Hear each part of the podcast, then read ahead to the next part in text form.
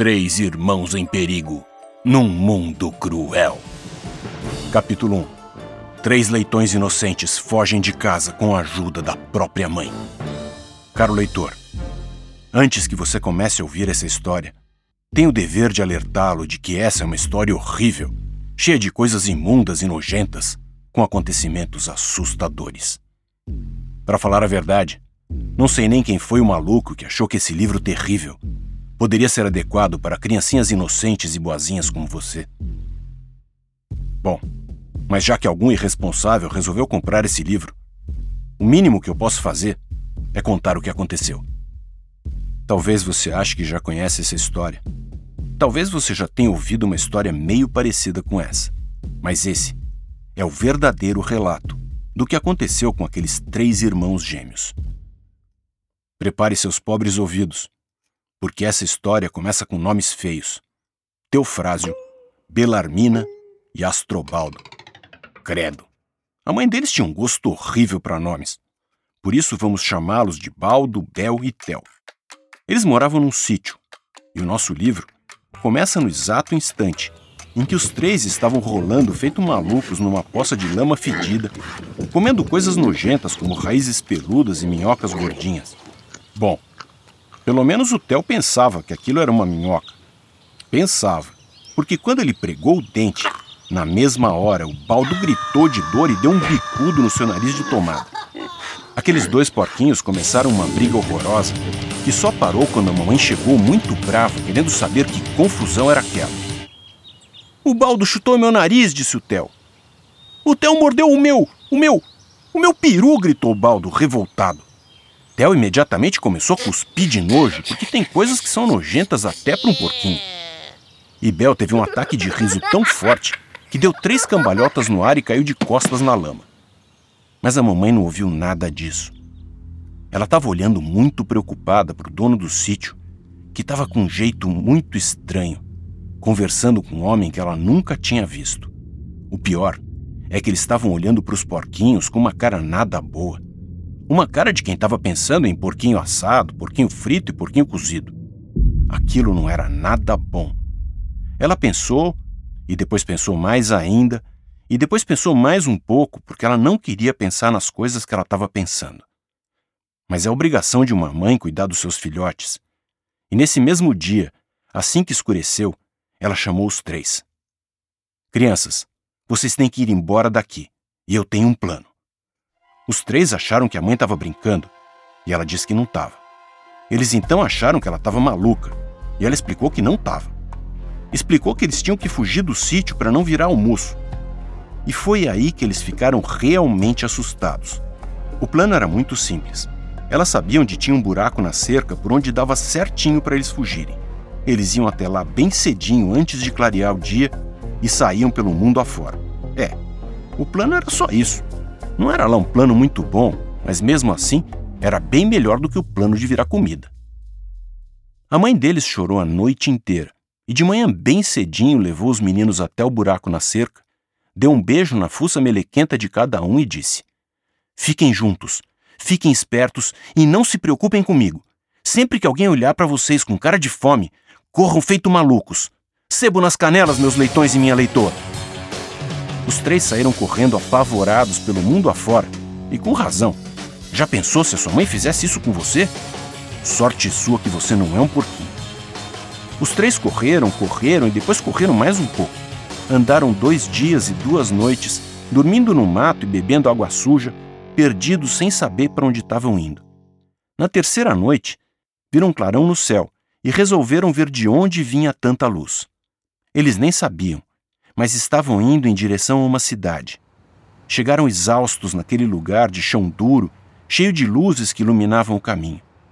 Era tarde da noite e eles estavam tão cansados que, se a mãe deles estivesse lá, eles iriam chorar e fazer birra. Mas, como não tinha ninguém mais naquele lugar, aguentaram firme. Acharam um monte de folhas secas numa praça, se enfiaram lá no meio e caíram duros de sono. Roncaram até de manhã. Roncaram tanto que acabaram chamando a atenção de umas meninas que iam passando e nunca tinham visto um monte de folhas roncando, ainda mais daquele jeito. As duas foram chegando perto, mais perto, mais perto ainda, e então abriram a boca e gritaram com todo o ar que elas tinham no pulmão. Que fofos!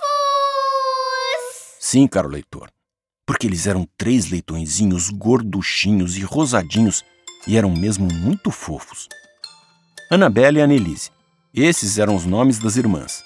Não viam a hora de levar aqueles gorduchinhos para casa, botar lacinhos e toquinhas neles e chamar todas as amigas para ver aquilo. E antes que os três leitões sonolentos conseguissem decidir se aquelas meninas estavam ou não com cara de fome, elas já estavam agarrando os três e fazendo cosquinha na barriga deles, com aquela cara que as meninas fazem quando vêm coisas fofinhas e cor-de-rosa. Não, aquilo não era cara de fome. E aquela coçadinha na barriga estava tão gostosa que eles foram ficando moles demais para sair correndo. E foi assim que acabaram aceitando o convite das meninas para ir até a casa delas. Era um lugar legal, com quintal maneiro, e tinha uma casinha de cachorro para eles morarem, mas sem o cachorro, o que era muito bom. E também tinha um lindo canteiro de flores e um gramado delicioso.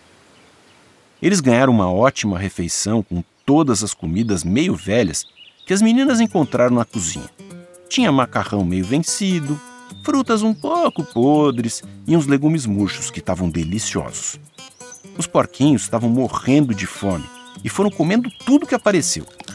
Então as meninas deixaram os comilões no quintal e entraram para fazer lição de casa. Mas os três ainda queriam comer mais.